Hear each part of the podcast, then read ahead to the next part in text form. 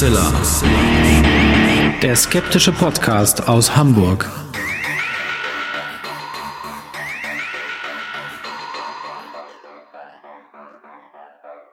Hallo und herzlich willkommen zum 257. Mal bei Hoaxilla, dem skeptischen Podcast aus Hamburg. Wie immer bei mir die wunderbare Hoax Mistress Alexa. Halli, hallo, willkommen zu dieser Folge und bei mir ist natürlich wie immer der wunderbare Alexander Hoaxmaster. Und für uns liegen jetzt die Aufnahmen der 257 und der 256 gar nicht so weit auseinander, deswegen haben wir gar nicht so viel Neuigkeiten zu berichten. Das macht aber nichts, weil dann können wir jetzt einfach viel schneller weitermachen in der Sendung und ihr könnt raten, ob das, was Alexa euch gleich erzählt, stimmt oder nicht.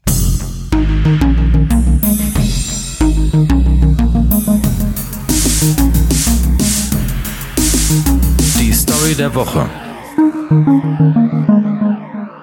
Die heutige Story ist ebenso schnell erzählt, wie sie völlig absurd und abstrus ist.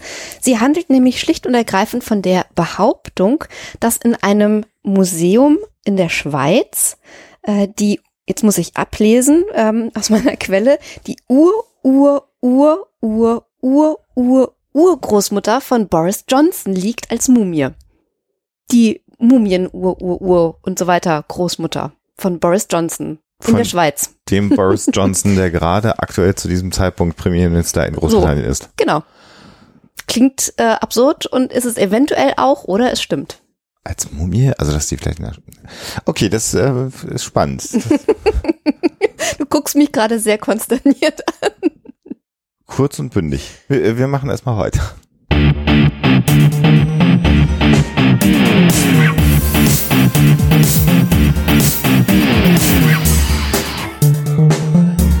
Thema der Woche.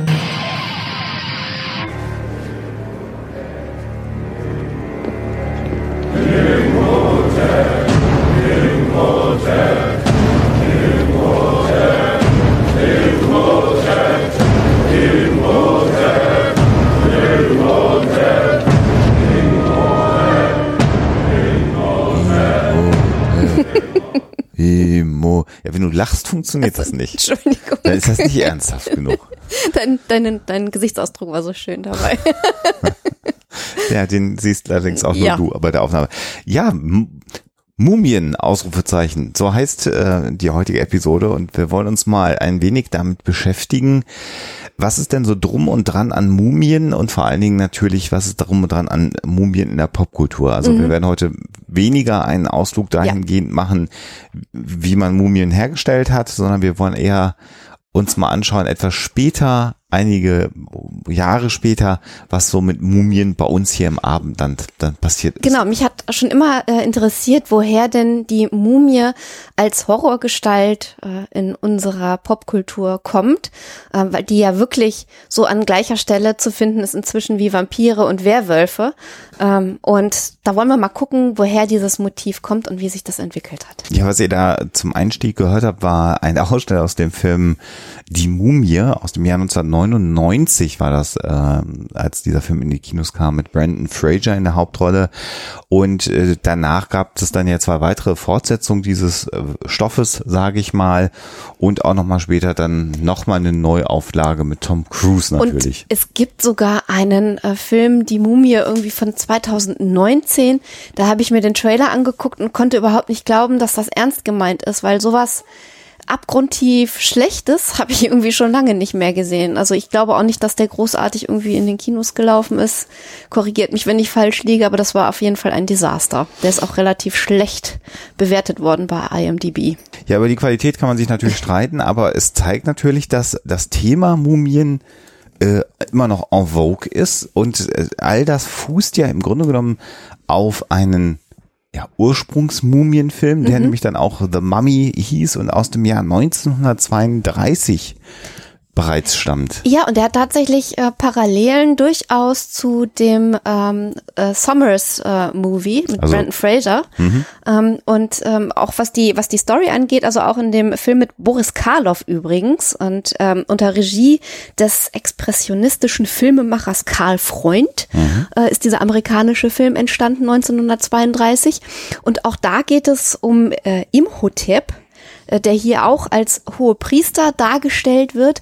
Ähm, wir wissen ja Imhotep äh, im Prinzip der ähm, Baumeister des Pharao Djoser, äh, auch hoch angesehen und weniger ein hoher Priester, der sich zu Lebzeiten etwas zu Schulden kommen lässt und sich irgendwie falsch verhält und deswegen äh, verflucht wird.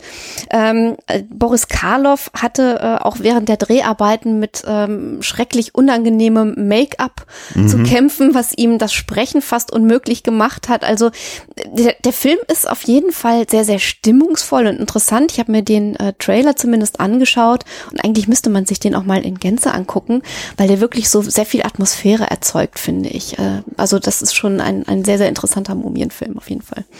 Und das Ganze fußt natürlich irgendwo dann auch auf etwas, was man ja gerne ähm, ja Ägyptomanie nennt, aber das, mhm. das, ist eigentlich die zweite Welle der Ägyptomanie, das werden wir noch erläutern, aber natürlich aus der Zeit, gerade der Film mit Boris Karloff fußt auf das Jahr 1922, nämlich das Jahr, in dem Howard Carter letztendlich das Grab, das nahezu unangetastete Grab von Tutanchamun Tutanchamun, mhm. Gottes Willen, äh, entdeckt hat und ausgegraben hat. Und das hat ja zwar also eine zweite Ägyptomaniewelle eigentlich in Europa ausgelöst. Und plötzlich war natürlich Ägypten und auch das Thema Mumien und der unglaubliche Reichtümer der alten Ägypter, ja, in, in, in aller Munde und hat sich sogar auch in, in Baukultur und Innenarchitektur ausgebreitet. Ne? Bevor ihr jetzt sagt, aber doch nicht erst seitdem. Äh, wir werden natürlich auch noch weiter zurückgehen, aber das ist auf Welle. jeden Fall, genau, das ist auf jeden Fall eine wichtige, wichtige Station. Und ähm, wir haben ja in diesem Mumienfilm sehr, sehr oft das Thema, dass die Ruhe des Toten, wenn er denn auch schon äh, zu Lebzeiten verflucht wurde, äh, gestört wird, äh, dass man sozusagen unbedarft ähm, äh, als Außenstehender an dieses Grab tritt, da äh, versucht eine Schriftrolle zu übersetzen und das dann laut vorliest und zack äh, ist die Mumie dabei wieder aufzuerstehen. Ähm, dieses Motiv äh, haben wir natürlich äh, in diesen Mumienfilmen ganz, ganz häufig. Diese Störung der Totenruhe, das nicht eingehaltene, äh, die nicht eingehaltenen Riten, die Verfehlung. Und ähm, interessanterweise ist damit äh, natürlich auch eine Parallele äh, zu den europäischen Wiedergängern, den Untoten, wo ganz oft mhm. auch Fehler sozusagen beim äh, Begräbnis dafür verantwortlich sind, dass der Tote äh, nicht im Grab bleibt. Mhm. Ähm, es ist nur so, dass ähm, im modernen Vampir, also so wie ihn, wie wir ihn heute kennen, ähm, so der Wille äh, zur Unsterblichkeit schon irgendwie inhärent ist. Mhm. Also der ist da sozusagen schon mit angelegt und äh, diese Mumie, die wird halt immer von außen eher so aufgeweckt durch irgendjemanden, der da kommt und stört. Wobei natürlich in der ägyptischen Denkart die Mumie ja im Prinzip äh, schon unsterblich war, weil man ja durch das äh, Konservieren des mhm. leiblichen Körpers eines Verstorbenen ja bezwecken wollte, dass eben die Unsterblichkeit erreicht werden kann, weil nur wenn der, der Körper im Diesseits äh, erhalten bleibt, die Seele im Jenseits auch äh, entsprechend erhalten äh, bleiben kann. Äh, und insofern, da werden wir uns nachher noch drüber unterhalten, genau, ist das da auch gar nicht so gut, was wir äh, alles mit den Mumien gemacht haben. Exakt, exakt. Das werden wir nochmal gleich äh, ganz ausführlich behandeln. Also sozusagen dieses Unverwesliche, der Erhaltungszustand des Körpers ist der Normalzustand mhm. für den Ägypter. Ähm, und es ist tatsächlich so, dass der Körper eben erhalten werden muss, damit eben in der Nachwelt die Seele einen, einen Körper zur Verfügung hat. Und diese Seele muss den Körper auch wiederfinden. Mhm. Äh, das wird nochmal dann ganz entscheidend, wenn diese Mumien eben nicht mehr in ihrem Grab belassen werden, sondern irgendwo hin transportiert werden. Ähm, also ganz äh, interessante ähm, ja, Vergleichsmöglichkeiten, aber auch Unterschiede. Und damit eben, genau, Unterschied ist genau das Stichwort. Hier sehen wir dann eben, dass in der im westlichen Verständnis, gerade auch so der 1930er Jahre, der 1920er Jahre, äh, eben nur durch eine Verfehlung, sozusagen eine Unsterblichkeit erreicht wird, anders als bei Vampiren, aber im Grunde genommen in der äh, Ägypto ägyptischen Philosophie dieser Zustand sowieso vorhanden mhm. war. Also da sehen wir schon, dass hier auch die das sagen wir mal kulturelle Unverständnis für ja. das alte Ägypten zu diesem Topos der der Mumie, die dann wieder erweckt wird, geführt hat. Also mhm. da sehen wir schon einen kleinen äh, Verständnis Problematik. Ja. Ähm, wir waren vorhin ja bei äh, der Entdeckung des Grabes von Tutanchamun mhm. äh, 1922 ähm, und ähm, man kann zwar im Prinzip ähm, auch durch den Umstand, dass diese Expedition äh, finanziert wurde von Lord Carnarvon. Übrigens ähm, residierend in Highclere Castle, was ja viele äh, aus Downton Abbey kennen, mhm, ähm, ähm, kann man im Prinzip schon noch in gewisser Weise von dieser sogenannten Gentleman-Archäologie mhm. äh, sprechen, also der gut Betuchten, die dann Expeditionen unternehmen und Ausgrabungen machen. Aber es war, ähm, so wie Howard Carter ähm, die ähm, Dokumentation vor allen Dingen auch des Grabes äh, betrieben hat, natürlich ähm, wissenschaftlich gesehen schon ein ganzes Stück weiter als das, was wir gleich besprechen, wenn wir äh, noch ein paar Jahrzehnte, Jahrhunderte zurückspringen. Wobei auch hier tatsächlich die äh, Ägyptologie als Wissenschaft noch gar nicht so existent war, sondern äh, Carter war einfach relativ clever und hat das gut dokumentiert, weil er meinte, dass man das so machen muss ja. als Lehrfach oder dass man das als Ausbildung irgendwie äh, lernen konnte. Gab es das Nein. eigentlich nicht, sondern das war alles selbstgemachte Regeln. Und wir sind heute äh, in dem glücklichen Umstand, dass Carter das halbwegs anständig gemacht hat damit wir eben wissen ähm, ähm, oder relativ viel über das Grad vom Tutanchamun wissen. Genau. Ähm, äh, es hat sich in der ähm, beginnenden Ägyptologie äh, haben sich gewisse Forscher äh, schon durch eine ein, ein ja ein sehr wissenschaftliches Verhalten hervorgetan und interessanterweise ist unter diesen Leuten, die sich hervorgetan haben, ein gewisser Flinders Petrie und dieser Flinders Petrie war wiederum ein eine Art Lehrer für Howard Carter. Das heißt also, der hat schon gelernt bei jemandem im Prinzip, der äh, die ganze Sache sehr äh, gewissenhaft und wissenschaftlich angegangen ist. Und mhm. insofern ist natürlich klar, dass Carter da ähm, recht sorgfältig gearbeitet hat. Ähm, wer übrigens genaueres wissen will zum angeblichen Fluch des Pharao, was ja auch ein ganz, ganz zentrales Motiv ist und was vor allen Dingen auch äh, 1999 in dem Brandon Fraser ähm, Mumienfilm sehr, sehr intensiv dargestellt wird, ähm, der müsste sich die Hoaxilla-Folge zum Thema Flüche anhören. Da gehen wir nicht nur auf äh, Tut, äh, Tut Amun ein, sondern auch auf andere äh, Flüche, aber besprechen eben auch diesen angeblichen Fluch des Pharao, der sich, ihr habt es wahrscheinlich schon geahnt, äh, doch ganz gut erklären lässt oder vielmehr äh, der dann doch eher auf Mustererkennung, Medien, äh, Interesse und äh, Fiktion beruht.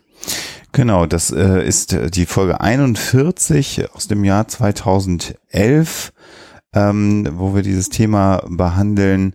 Und äh, ich glaube sogar, das ist nebenbei auch der erste Auftritt von Sebastian Bartoschek im Huxilla Podcast. Da haben wir Ach. nämlich am Ende, glaube ich, noch ein Interview mit Sebastian. Also wie gesagt, Folge 41, da geht's dann um den Fluch und ob äh, dieser Fluch Howard Carter am Ende dahin gerafft hat oder nicht. Ich könnte jetzt spoilen und sagen, nee, aber äh, machen wir mal nicht. Ähm, äh, interessant äh, finde ich, wenn man sich mit dem mit der Zeit beschäftigt äh, und der Ägyptologie beschäftigt, dass man bereits so um dem oder im 17. Jahrhundert ja schon sich äh, mit Ägypten und den Denkmälern beschäftigt hat und also auch in der alten Welt, sage ich mal. Und ein großes Problem dabei war. Genau, da wären wir dann in der frühen Neuzeit oder beginnenden Moderne. Mhm. War, dass äh, man dadurch, dass man natürlich die Hieroglyphen nicht verstanden hat oder noch gar nicht realisiert hat in einigen Bereichen, dass es sich hierbei um eine Schrift auch handelt, äh, sondern äh, man unter Umständen gedacht hat, es sind eher Verzierungen. Sehr viel von dem, was man vorgefunden hat aus dem alten Ägypten, ja, mit sehr westlichen Augen einfach gedeutet hat und sich damit auch ganz eigene Geschichten darüber gesponnen haben, wie denn so die alten Ägypter gelebt haben. Und äh, ein Ereignis ja letztendlich, was das verändert hat, war Napoleons Feldzug nach Ägypten im Grunde genommen. Ne? Genau, also äh, wir haben zwar vorher schon ein riesiges Interesse an allem, was so ägyptisch ist, aber diese, man spricht wirklich von Ägyptomanie, mhm. äh, die äh, ist tatsächlich ausgelöst worden eben durch diese, ja, es wird immer so schön von äh, ägyptischer Expedition äh, gesprochen, äh, Napoleons. Es war eine militärische Unternehmung, also der ist da nicht, äh, mhm. er ist zwar mit Wissenschaftlern aufgebrochen, aber das Ganze hatte eben auch einen sehr, sehr krassen militärischen Hintergrund. Ähm, damals war äh, Ägypten äh, Teil des Osmanischen Reiches und Napoleon hat zu tun gekriegt mit den Mamelucken und mit den Osmanen. Also es wurde tatsächlich auch gekämpft. Ähm, und er hatte, wie schon erwähnt, aber einen ganzen Stab, äh, und das ist wirklich interessant, an Wissenschaftlern mit dabei, mhm. die den Auftrag hatten, alles, was Ägypten angeht, die, also gerade zu der Zeit aktuelle, aber auch die historische Kultur, äh, die Geschichte, alles, was man an Kunstgegenständen und so weiter fand, zu dokumentieren äh, und einzuordnen. Das heißt also, es war zwar eine militärische, äh, ein militärisches äh, Unterfangen, aber es hatte auch einen, einen ähm, äh, wissenschaftlichen Hintergrund. Ähm, es war natürlich auch Ziel, sich dort ähm, ja eine Vorherrschaft zu verschaffen und Napoleon ähm, sagen wir mal so ein Narzisst, der er war, wollte sich auch mit diesem Feldzug, den er natürlich hoffte, erfolgreich abschließen zu können, als, als großen militärischen Führer, als Fürsten äh, sozusagen äh, deklarieren äh, und natürlich auch jede Menge für sein eigenes Image tun. So richtig funktioniert hat das irgendwie nicht. Das heißt also militärisch gesehen war das Ganze ein ziemliches Desaster. Und als es dann auch in anderen Gebieten, nicht nur in Ägypten, für äh, Napoleon irgendwie nicht mehr so toll lief, fand ich ganz bemerkenswert, bemerkenswert, dass er sich sozusagen ohne seinem Militär großartig Bescheid zu sagen aus dem Staub gemacht hat mhm. und seine Armee da erstmal alleine gelassen hat. Also ähm, wie gesagt, das Ganze ist äh, ziemlich schief gegangen, aber äh, einige von diesen Wissenschaftlern, die er mit dabei hatte, haben, hinster haben hinterher ähm, auch mit das Institut äh, d'Egypte, ähm, also das ägyptische Institut gegründet. Und ähm, bis das 2011 leider äh, abgebrannt ist, ähm, lagerten dort also wirklich unermessliche ähm, historische Quellen und Schätze, Bücher, ähm, Texte und ähm, unter anderem auch ein Erstdruck der ähm, Beschreibung Ägyptens, die äh, Napoleon dann sozusagen als Bericht dieser ganzen Unternehmung hat herausbringen lassen. Also da enthielten sich sozusagen oder waren enthalten alle Ergebnisse, die man da auf dieser Expedition gesammelt hat. Ja, das Ganze fand statt in der Zeit von 1798 bis 1801, also im Grunde genommen so mehr oder weniger drei Jahre. Und äh, für die breite Öffentlichkeit wurde dann 1809 eine Text- und Bildsammlung ähm, veröffentlicht Gedicht, deren Namen ich jetzt gar nicht versuche erst auszusprechen. das ist diese äh, Description de l'Egypte. Ja, genau. Mhm. Du das mal Französisch, ich nicht, deswegen spare ich mir das. Ähm, interessant ist, du hast gerade schon von den Schätzen, also von den kulturellen Schätzen gesprochen, die man äh, sich anschauen konnte. Man muss ja sagen, dass das also Raubschätze waren. Also die sind ja. ja schon auch sehr marodierend durch die Gegend gezogen und alles, was glitzerte und alles, was interessant aussah und alles, was man spannend fand, haben sie Franzosen sich eingesackt. Ähm, also es war jetzt schon so, und das ist ja ein Zeichen der Zeit auch gewesen über die Jahrhunderte hinweg, dass dann Europa sich schon auch sehr an den Kunstschätzen, sage ich mal, zunächst mal bedient hat äh, Ägyptens und die nach Europa verfrachtet hat. Und heute ist das in allen möglichen Museen, aber eben auch an den Verstorbenen mhm. Ägyptiens, also um mal wieder den Bogen jetzt zum Episodentitel zu schlagen, will aber noch ganz kurz ähm, auf einen Punkt eingehen, nämlich was ein, ein ganz entscheidendes und bis heute natürlich unglaubliche Wirkung habendes Ereignis mhm. während dieses Ägyptenfeldzuges war, war die Entdeckung des Steins von Rosetta im Jahr 1799. Jetzt äh, sagt der eine oder andere im, im Zweifelsfall, was zum Henker ist jetzt schon wieder der Stein von Rosetta? ähm, das ist im Grunde genommen ein Teil einer, einer Stele, einer großen äh, Steintafel und da gab es auf dieser Steintafel ein ja, Dekret eines Priesters äh, oder ein Priesterdekret, eher allgemein gehalten, in den Sprachen äh, ägyptische Hieroglyphen mhm. im Demotischen und im Altgriechischen. Und da das im Grunde genommen von der Idee her dreimal der gleiche Text war äh, in diesen drei Sprachen und man natürlich das Altgriechische kannte, gelang mit dieser Stele irgendwann die Rückübersetzung und die Übersetzungs Chance überhaupt, ähm, äh, die äh, ägyptischen Hieroglyphen genau. zu entziffern. Äh, Champollion hat das 1822 fertiggestellt, dieses mhm. Unterfangen der Entzifferung. Ich wollte noch ganz mhm. kurz also, mein Klugscheißen beenden, denn entdeckt hat das nämlich auf diesem französischen Feldzug ein Pierre-François ja. Xavier Bouchard, der hat diesen Stein gefunden und der ist dann über Umwege nämlich erst bei Herrn Champollion gelandet und der ist auch nicht während des ähm, äh, Ägypten-Feldzuges direkt entziffert worden oder kurz danach Genau. Also dieser Bericht, den ich eben angesprochen habe, erschien vorher und dann im Jahr 1822 Genau, waren die, Zeit, waren ja. die Hieroglyphen entziffert. Und ähm, das ist interessant, dass du das angesprochen hast, weil nämlich diese Beschreibung Ägyptens, ähm, die im Rahmen des, dieser militärischen Unternehmung entstanden ist, wirklich entstanden ist, ähm, bevor man mit der Entzifferung der Hieroglyphen einen entscheidenden Schritt zum ähm, einen entscheidenden Schritt zum Verständnis der Kultur überhaupt getan hat. Das heißt also, man ist dahin gereist, ähm, hat sich umgeguckt, hat ähm, natürlich irgendwie zusammengerafft, dokumentiert, gemacht, getan, aber man konnte eben alle Grabinschriften, die ganzen Kartuschen, alles, was äh, man sozusagen an Schriftzeichen finden konnte, nicht entziffern. Das heißt also, äh, dieser entscheidende Zugang zur Kultur, der fehlte eben.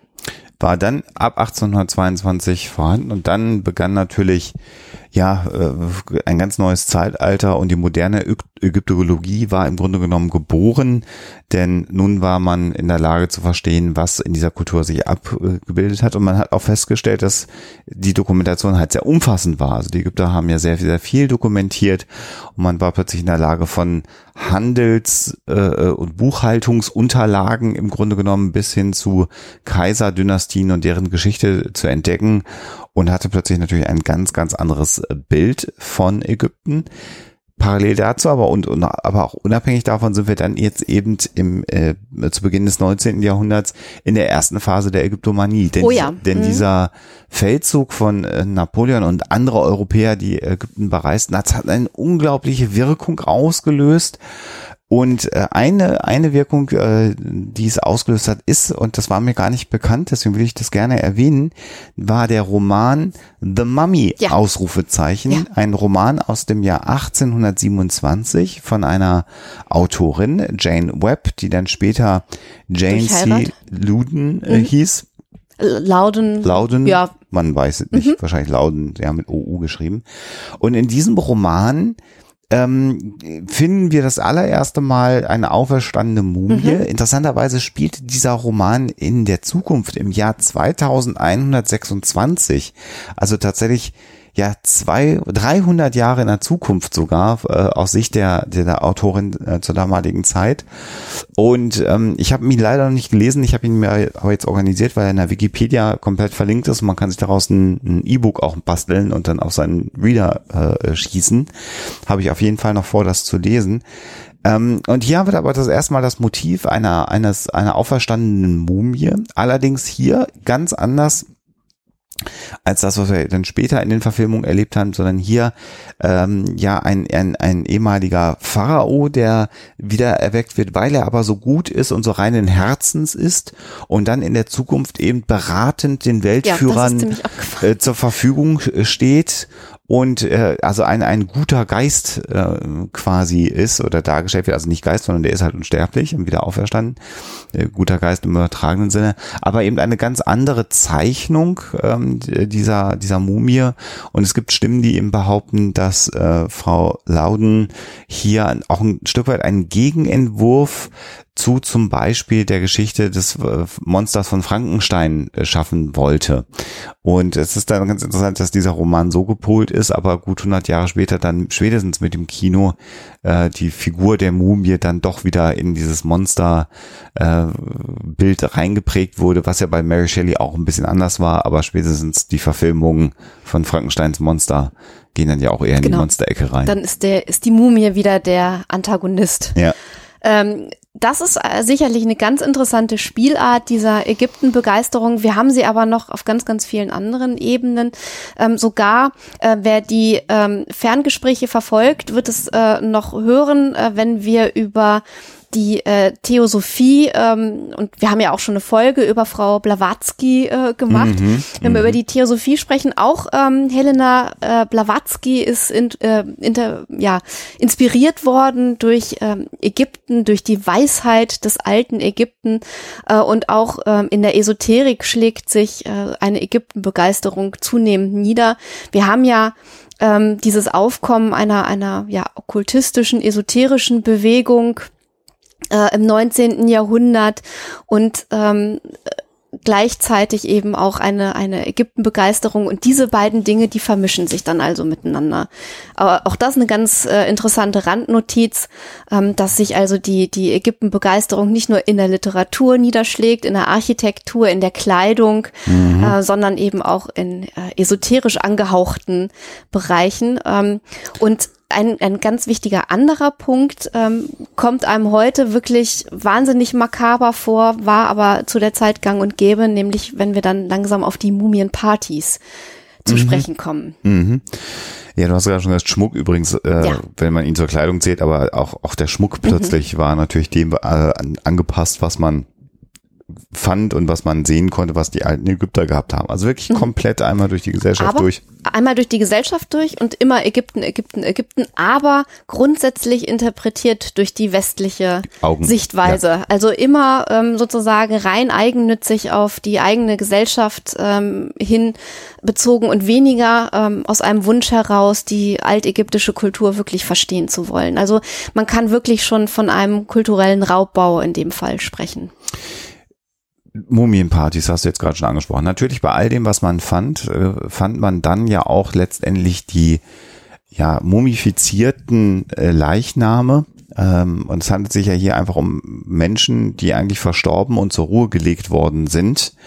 Eben anders als das bei uns im Westen der Fall war. Aber im Grunde genommen hat man hier und das ist ein langer Streit bis heute, im Grunde genommen Gräber geschändet, das muss man einfach auch so deutlich benennen, und hat dann Mumien nach ähm, Europa verfrachtet. Du hast gerade schon gesagt, äh, im Rahmen dieser Ägyptomanie zu Beginn ähm, des ähm, 19. Jahrhunderts, ähm, fanden diese Mumienpartys statt. Ich fand ganz interessant äh, ein, ein, Beitrag, ein Artikel, wo äh, deutlich wird, dass im Grunde genommen schon viel, viel früher äh, auch Mumien gehandelt wurden mhm. tatsächlich.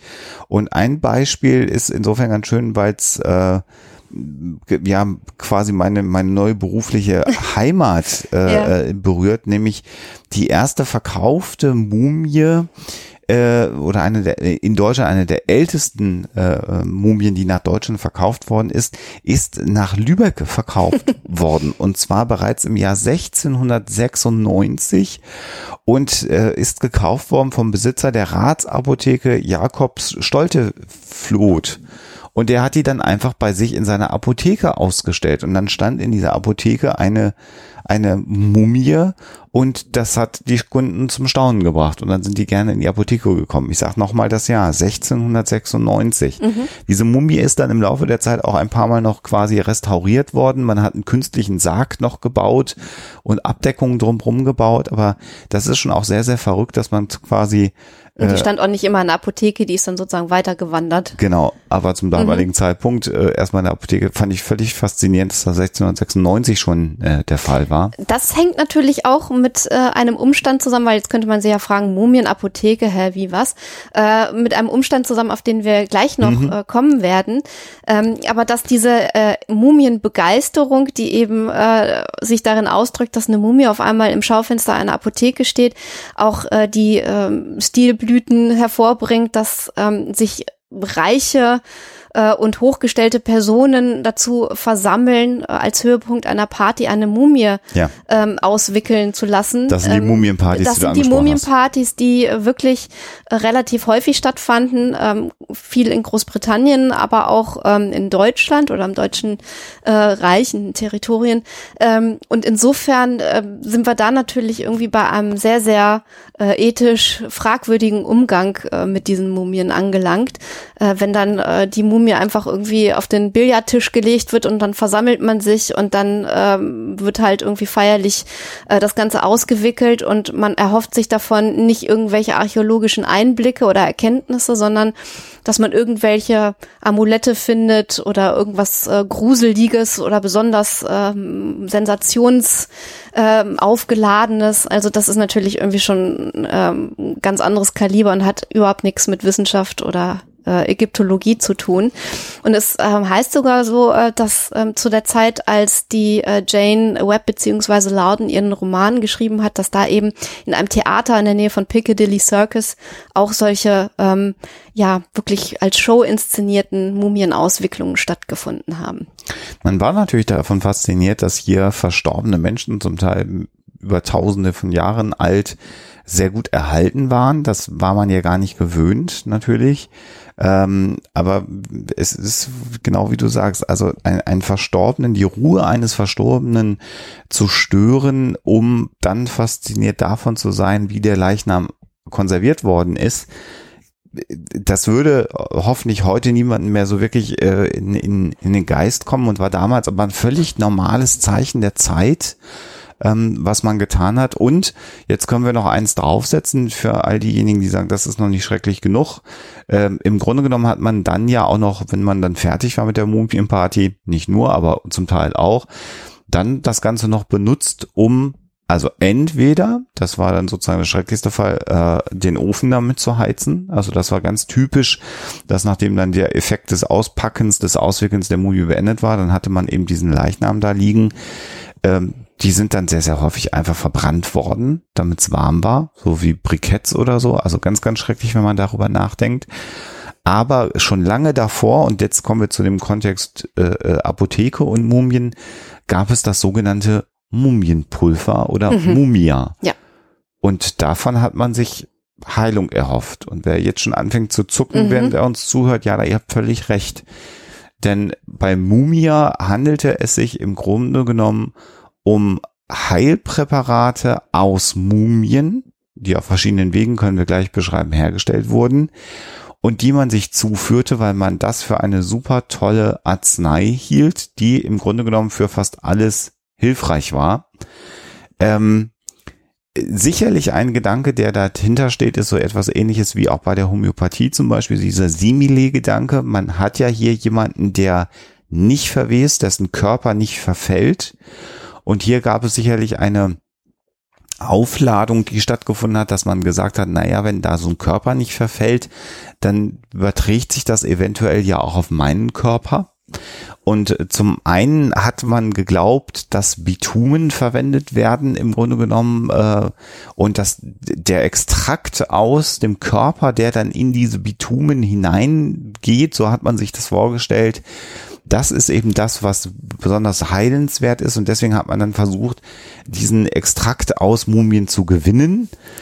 Häufig ist aber gar nicht Bitumen verwendet worden, sondern höchstens mal ein paar Öle und Harze. Genau. Und äh, vielleicht können wir ganz kurz einschieben, ähm, woher der Begriff Mumie überhaupt kommt. Äh, der kommt nämlich tatsächlich aus dem Persischen und ist dann ins Arabische übernommen worden. Äh, das Wort Mumia, das ursprünglich Wachs bedeutet, später Bitumen oder Asphalt. Mhm. Äh, und dieser Ausdruck ist dann eben äh, irgendwann auf die ganzen äh, einbalsamierten Körper übertragen worden. Mhm. So, also das habe ich gerade schon beschrieben, dieses Bitumzeug, aber es ging dann noch weiter. Am Ende hat man dann auch begonnen, einfach Mumien zu zerreiben, zu pulverisieren und entweder ja sozusagen mit mit Salben versehen von außen aufzutragen oder auch tatsächlich zu äh, durch die Nase zu mhm. inhalieren mhm. das Pulver oder am Ende dann auch tatsächlich zu konsumieren, das heißt äh, zu essen im Grunde genommen äh, dieses Mumienpulver und man hat sich da wirklich für eine, für eine Vielzahl von Erkrankungen, also quasi alle Erkrankungen, die man sich vorstellen konnte zur damaligen Zeit, die man auch schon kannte, sollten so behandelt werden. Mhm, also wir können vielleicht einmal zitieren, es gibt ein Traktat über den Gebrauch von Mumia, also mhm. das ist eben diese ähm, Mumia als Arznei äh, im Prinzip. Äh, es gibt äh, dieses Traktat, äh, Traktat aus dem Jahr 1574 von einem Frankfurter Arzt namens Joachim Strüppe und der beschreibt die Anwendungsbereiche und Krankheiten Krankheiten ähm, für mhm. dieses Pulver darunter Husten, Halsweh, Schwindel, Gichtbrüchigkeit, Herzweh, Zittern, Nierensucht und Kopfschmerzen. So, also wir sind dann angekommen bei Grabschändung, Leichenschändung, jetzt dann am Ende bei Kannibalismus, weil nichts anderes ist es. Man muss es ganz klar so benennen. Also Menschen, die zu dem damaligen Zeitpunkt sich Mumienpulver äh, oral zugeführt haben, haben nichts anderes getan, als Kannibalismus zu betreiben, in der Hoffnung einer Heilwirkung. Und das war ein Geschäft tatsächlich. Also es waren jetzt keine Einzelheiten und das hat dazu geführt am Ende, dass nach Europa äh, Mumien äh, ja in großen Stückzahlen exportiert wurden und die Apotheken hatten tatsächlich Mumienteile Mhm. bei sich rumliegen. Das heißt, äh, Mumie wurde in Kilo oder auch der Kopf gehandelt und entsprechend verkauft. Und jetzt könnte man sagen, ja gut, das ist doch alles sehr, sehr, sehr, sehr, sehr, sehr lange her. Aber im Grunde genommen, die letzten Produkte auch von einer relativ bekannten Firma äh, noch nicht so lange her. Wir, wir können ne? es äh, ruhig ähm, äh, schildern, äh, auch namentlich, weil die entsprechende Firma das auch ganz klar auf ihrer Internetseite beschreibt. Es handelt sich um die Firma Merck Mhm. Äh, und die haben eine Abteilung äh, Corporate History, also Firmengeschichte. Und die Leiterin dieser Abteilung ähm, ist sich vollkommen im Klaren darüber, dass in den Archiven eben auch die letzten Überbleibsel Mhm. äh, dieser, dieser Mumia Vera, äh, Ägyptiaca, glaube ich, äh, heißt das Präparat, also Mhm. die wahre Mumie, also das wahre Mumienpulver, denn es waren auch, äh, kann man sich äh, unschwer vorstellen, viele Fälschungen im Umlauf, weil Kommen wir gleich natürlich die, die Masse sozusagen ähm, oder sagen wir mal so die Nachfrage am Markt größer war als das Vorhandensein tatsächlicher oder die Verfügbarkeit tatsächlicher Mumien. Also die weiß ganz genau, dass denn in den Archiven in einem Glaskasten noch irgendwie Überbleibsel lagern.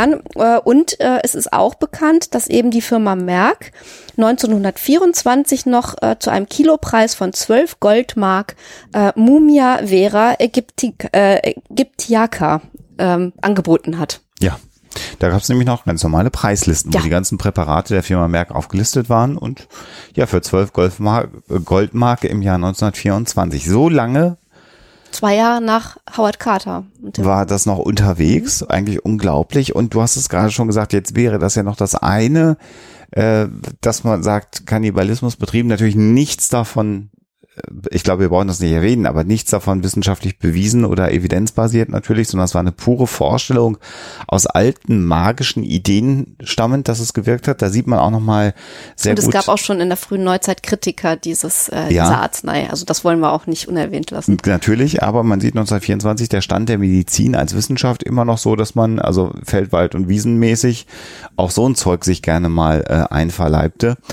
Und ähm, um den Bedarf zu decken, weil das war ein durchaus gefragtes Produkt, ist man dann ja dazu übergegangen, gefälschte Mumien zu produzieren. Und da wird's dann auch schon echt ein bisschen sage ich mal, ähm, denn äh, zum Teil wurden Hingerichtete ähm, versucht, schlecht zu mumifizieren oder in Teer zu tunken und dann Körperteile von Hingerichteten an Apotheken zu verkaufen und äh, im Zweifelsfall sogar, um, äh, wenn man sicher war, dass man den Händler nicht wieder sah oder der Händler sicher war, dass er den Käufer nicht wieder sah, äh, zum Teil auch einfach irgendwas in Holzstücke. Holzstücke in, in, in äh, Bandagen zu wickeln, die gealtert ausgesehen haben oder die Alterung zu fälschen und das dann einfach zu verkaufen. Und wenn dann der Käufer das auswickelte, war da halt kein, kein Mumienkörperteil drin, sondern eben dann doch einfach nur ein Stück Holz. also Übrigens, unglaublich. Ähm, ähm, aus den, Teilen oder Körperteilen von Hingerichteten irgendwelche Wundermittelchen, Amulette oder oder magische äh, ja, Präparate zu machen, das äh, ist ohnehin steht noch mal auf einem ganz anderen Blatt. Auch das ist Teil der wechselhaften äh, Geschichte angeblich medizinischer Präparate, die natürlich nicht medizinisch sind. Ähm, aber auch das hat es äh, gegeben.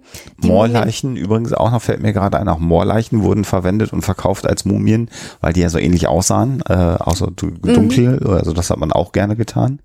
Ja, also wir haben da durchaus äh, einen regen Markt für solche Produkte. Und jetzt wissen wir auch, warum das vor diesem Hintergrund zumindest durchaus Sinn gemacht hat, äh, für einen Apotheker sich eine Mumie ins Schaufenster zu stellen. Ja, das war im Prinzip ein, ein Zeichen der Zeit. Also so alt ist diese Vorstellung schon im Grunde genommen äh, gewesen. Und äh, ja, da hatte er dann sozusagen das Originalprodukt äh, im Grunde genommen bei sich im Schaufenster stehen.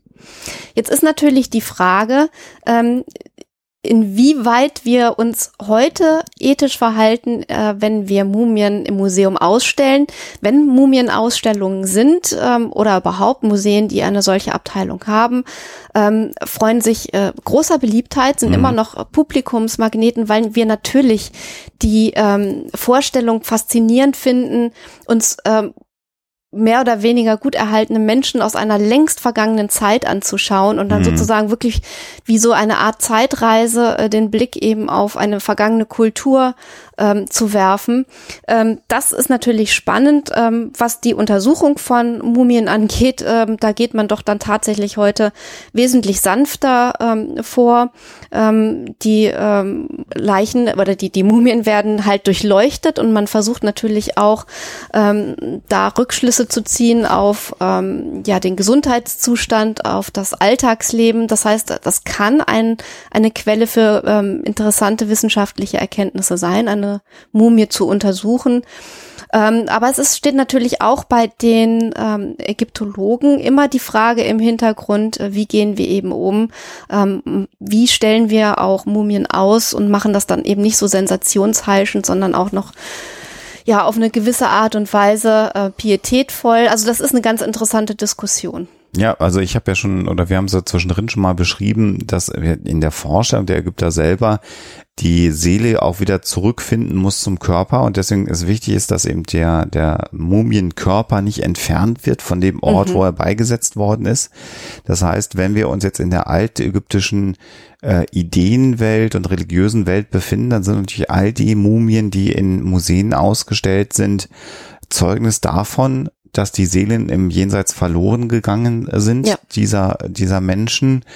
Ähm, jetzt kann man sagen, ja gut, alte Religion, vorhergekommen, Religion hat sowieso keinen Wert. Man muss sich aber schon fragen natürlich, denn in allen westlichen Kulturen ist ja im Grunde genommen die Religionsfreiheit mhm. und das Ausleben von Religion ein sehr, sehr hohes Gut. Zu Recht natürlich, was wir haben.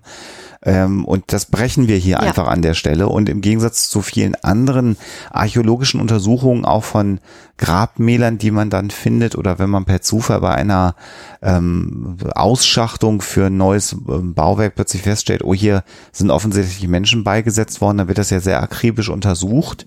Äh, aber dann werden häufig ja die Gebeine dann auch umgebettet und dann wieder neu bestattet damit sozusagen der, der Totenfrieden wiederhergestellt ist. Das passiert ja mit den mhm. Mumien nicht, die wir in den Museen haben. Und natürlich ist es so, wir waren äh, vor einigen Jahren im, im British Museum und haben uns nicht nur den Stein von Rosetta angeschaut, sondern auch da die Ägyptologie-Ausstellung völlig faszinierend natürlich. Und es ist war für mich das jetzt das erste Mal, dass ich auch echte Mumien aus der Nähe gesehen habe, die dort ausgestellt waren. Und es ist vollkommen faszinierend natürlich zu sehen, wie gut erhalten im Grunde genommen diese Körper sind. Aber schon damals haben wir, das weiß ich noch, als wir da rausgegangen sind, lange darüber diskutiert, wie das denn so ist, wenn man jetzt beigesetzt wird und dann irgendwann aus seinem Grab genommen wird und tausend Jahre später oder 2000 Jahre später zahlen Leute Eintritt und gehen an, an deinem Körper vorbei. Das weiß ich noch, mhm. dass wir uns damals darüber unterhalten haben. Wir sind da nicht ganz am Ende gekommen. Und ich denke auch dieser ethische Zwiespalt, dieser und auch die, die, die Geschichte der Ägypten-Begeisterung, die ja auch geprägt ist von einem ähm, sehr, äh, sagen wir mal so, gruseligen Umgang mit der altägyptischen Kultur. Ähm, genau dieser, dieser Konflikt, der spiegelt sich meiner Ansicht nach eben auch in diesem äh, Mumien-Horror-Motiv wieder. Ähm, wenn nämlich der westliche Abenteurer, meinetwegen auch Archäologe oder äh, das Schlitzohr, was irgendwie sich nach Ägypten äh, begibt und dann ähm, völlig unbedarft irgendwelche ähm, äh, irgendwelche ähm, Schriftzeichen vorliest und dann die Mumie zum Leben erweckt. Genau das ist nämlich äh, das, was sich da widerspiegelt, dieser Konflikt ähm, äh, durch den ähm, nicht sehr pietätvollen Umgang mit der altägyptischen Kultur. Vielleicht zum Abschluss noch ganz kurz einen Blick auf äh, deutsche Mumien oder generell mhm. auf andere Mumien in der Welt. Also wir haben ja nicht nur äh, ägyptische Mumien. Es gibt in Palermo zum Beispiel ein ganze Katakomben-Set mit sehr, sehr äh, äh, gut erhaltenen Leichnamen. Es gibt in Südamerika eine Reihe von Kulturen, bei denen auch Mumien äh, übergeblieben sind von Bestattung und wir haben sogar auch in Deutschland mit dem Ritter Karlbutz zum Beispiel einen mumifizierten Leichnam. Ähm, fangen wir vielleicht beim Ritter Karlbutz an. Da weiß man gar nicht genau, warum der mumifiziert ist. Man hat Vermutungen. Also hier ist es eher so, dass durch ähm, ständigen Luftstrom eine sehr schnelle Austrocknung äh, des Körpers stattgefunden hat. Man nennt das dann eine Verlederung und dadurch dann am Ende der Leichnam konserviert worden ist. Parallel dazu offensichtlich so beigesetzt, dass ähm, das, was typischerweise ja dafür sorgt, dass wir auch verwesen, nämlich ähm, ähm, Insekten nicht an den Körper herankamen vom Ritter Karl Butz. Und der ist bis heute ja recht gut erhalten tatsächlich. Ähm, in, in Palermo in diesen Katakomben eben auch warme, trockene Luft, die durch die Katakomben gestriffen sind und da dazu geführt haben, dass die ähm, Körper nicht verwest sind und ähnliches dann in, in den Hochplateaus oder Hochregionen äh, Südamerikas, wobei da dann wiederum, also in Palermo und auch in Südamerika, äh, es zumindest ähm, so zu sein scheint, dass man von diesem Effekt wusste und auch so bewusst dann Menschen beigesetzt hat, damit äh, der Körper gut konserviert ist. Beim Ritter Karlbutz eher ein zufälliges Ereignis und das zeigt dann wiederum auch, dass in, in Deutschland oder Europa nicht verwesene Leichname dann etwas Besonderes, ja, gar Das ist nicht der hatten, ne? Normalzustand. Ja, mhm. und jetzt ist nämlich die Frage, was steckt dahinter? Ist das jetzt ein Fluch oder ist es ein Segen, wenn eine ähm, Leiche aus irgendwelchen Gründen so besonders ist, dass sie nicht verwest? Und beim Ritter Karlwitz ist es auf jeden Fall ein, ein Fluch will ich nicht fast sagen, aber ähm, es steht auf jeden Fall für eine Strafe Gottes. Ähm, und zwar äh, in der Sage vom Ritter Karlwitz geht es darum, dass er des Mordes äh, bezichtigt wurde, des Mordes an der äh, am Verlobten einer äh, Dienstmagd. Und dann hat er nämlich vor Gericht geschworen, wenn ich doch der Mörder bin gewesen, dann wolle Gott soll mein Leichnam nie verwesen. Und weil er einen Meineid geschworen hat, weil er nämlich doch der Mörder gewesen ist, ist seine Leiche nicht verwest. Und ähm, diese Sage ähm, hat etwas Erklärendes. Das heißt also, wahrscheinlich ist es so gewesen, dass diese Leiche, also man hat entdeckt, dass diese Leiche nicht verwest ist und wollte irgendwie eine Erklärung dafür finden. Und der Volksmund hat dann eben diese Geschichte ersonnen, äh, um sich erklären zu können, warum der Ritter Karlwitz noch so gut erhalten ist. Und dann gibt es noch die andere Möglichkeit. Wenn wir uns die heilige Bernadette anschauen, dann ist die Unverweslichkeit plötzlich Zeichen der Heiligkeit. Das heißt also, wenn man einen äh, Menschen hat, der ähm, ja im Sinne der christlichen Kirche, im Sinne des Glaubens ein ganz besonderer Mensch gewesen ist und dann auch schließlich als Heilige verehrt wird, dann ist eben die Erklärung für die Unverweslichkeit auf einmal nicht mehr ein Meineid oder etwas ähnlich Gruseliges, sondern im Gegenteil ein Zeichen für ein Gottes- oder gottgefälliges Leben und für Heiligkeit. Ja, damit mal vielleicht ein ganz anderer Blick nochmal auf Mumien, auf Ägyptomanie und auf die Ägyptologie, natürlich nicht in der Tiefe. Wir werden aber diesmal deutlich mehr Links und Quellen mhm. unter die Folge packen als sonst üblich und dann könnt ihr da anfangen zu lesen. Das ist natürlich wie so oft ein riesen Rattenloch, in das man reinfallen kann, Kaninchenloch, in das man äh, reinfallen kann. Rattenloch, das ist lustig. Ich wollte Rabbit, so, ich, Rabbit Hole ins Deutsche, ja, also genau. reinfallen kann und äh, in, in das man recherchieren kann. Das macht natürlich unfassbar viel äh, Spaß, sich mit diesem Thema zu beschäftigen. Und natürlich ist die altägyptische Kultur eine völlig faszinierende Hochkultur ähm, vor über 2000 Jahren. Und das ist natürlich ohne Frage ein Thema, was zu Recht bis heute ähm, Menschen interessiert. Und jetzt müssen wir allerdings mal aufklären, Alexa, ja. ob es in der Schweiz in einer Kirche eine Mumie gegeben hat, wenn ich das richtig zusammenfasse, und ob die die Ur mal X Großmutter von Boris genau. Johnson ist. Die Auflösung.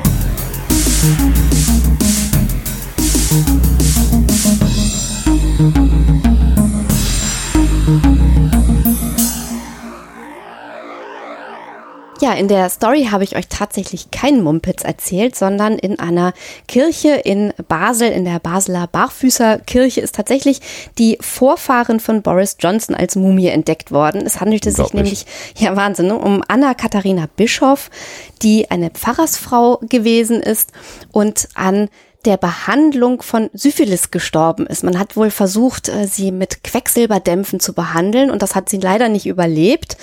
Äh, als man die Mumie 1975 gefunden hat, wusste man erst nicht, mit wem man es zu tun hat. Also das hat wirklich wahnsinnig viel Forschungsarbeit gebraucht.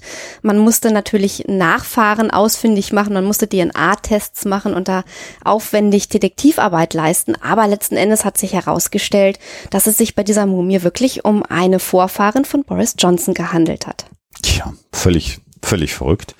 Ähm, damit sind wir am Ende der 257. Folge von Huxilla. Ich habe äh, mal durch den äh, lieben Christian Bednarik, äh, der hat mal ein bisschen Technik-Voodoo betrieben, also bis zur Folge 256 mit allen Specials und allem, was da sonst noch so drin ist im Podcast-Feed.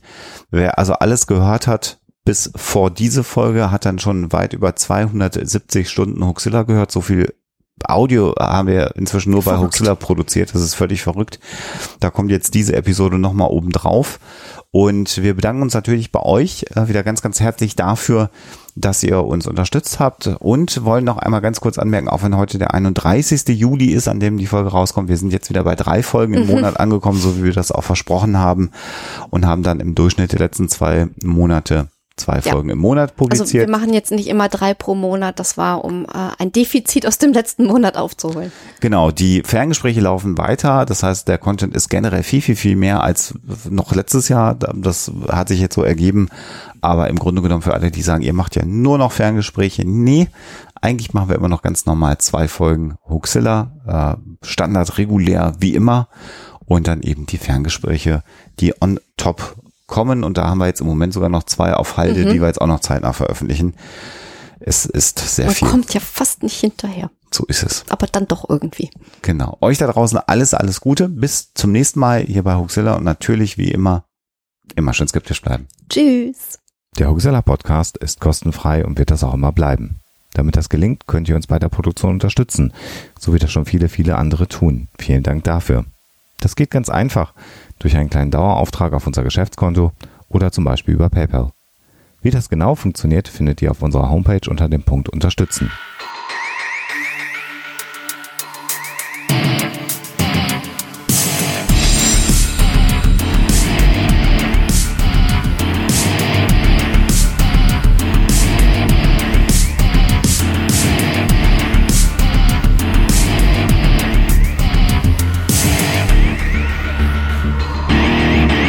Schickt Fragen, Anmerkungen oder Feedback an info@huxilla.de. Und wenn ihr mögt, dann bewertet uns doch bei iTunes oder einer der anderen Podcast-Seiten, die uns führen.